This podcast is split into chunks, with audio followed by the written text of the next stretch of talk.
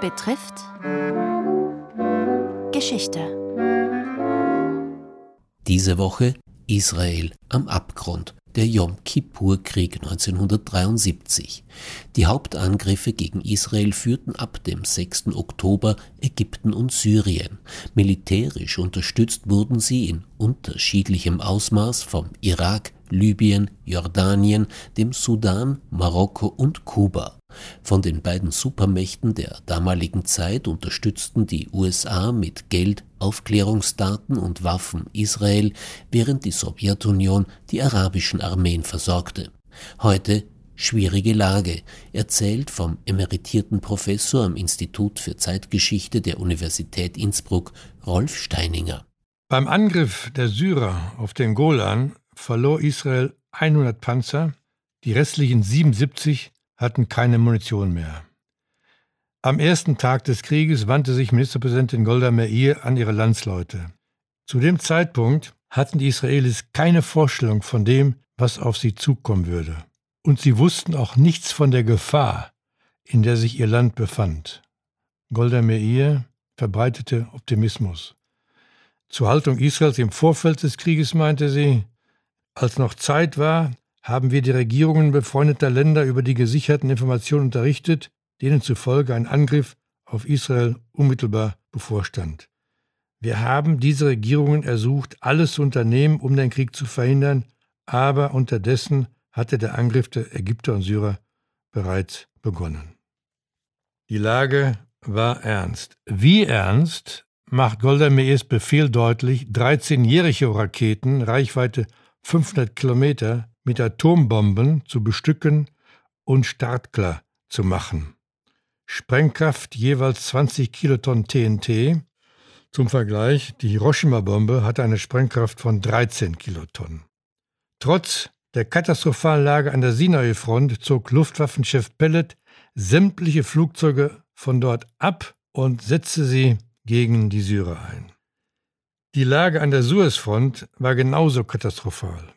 In den ersten Minuten ihres Angriffs hatten die Ägypter 10.500 Granaten auf die israelische Verteidigungslinie gefeuert und gleichzeitig mit deutschen und britischen Hochdruckwasserpumpen Schneisen in den 10 Meter hohen, zumeist aus Sand bestehenden Wall für einen Durchbruch geschossen. Auf elf Pontonbrücken überquerten sie anschließend den Kanal.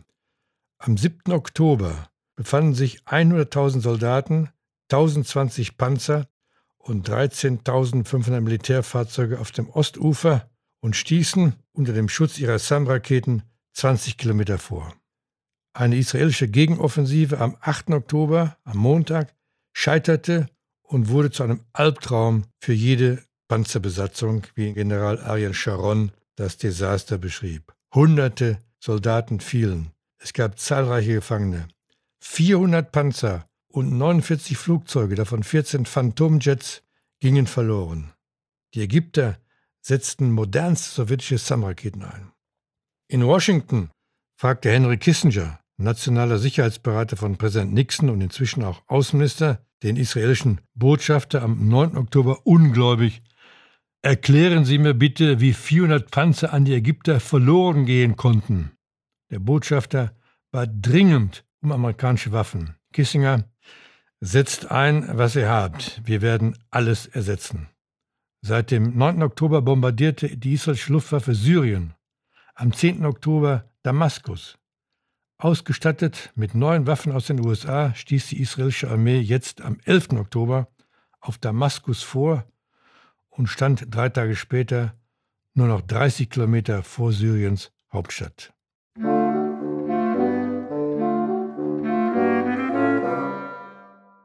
Schwierige Lage. Das war der zweite Teil einer Reihe über den Yom Kippur-Krieg, dessen Ausbruch sich am kommenden Freitag zum 50. Mal jährt. Sie hörten den emeritierten Professor des Instituts für Zeitgeschichte an der Universität Innsbruck, Rolf Steininger. Gestaltung Andreas Wolf. Redaktion Robert Weichinger. Morgen Gegenangriff.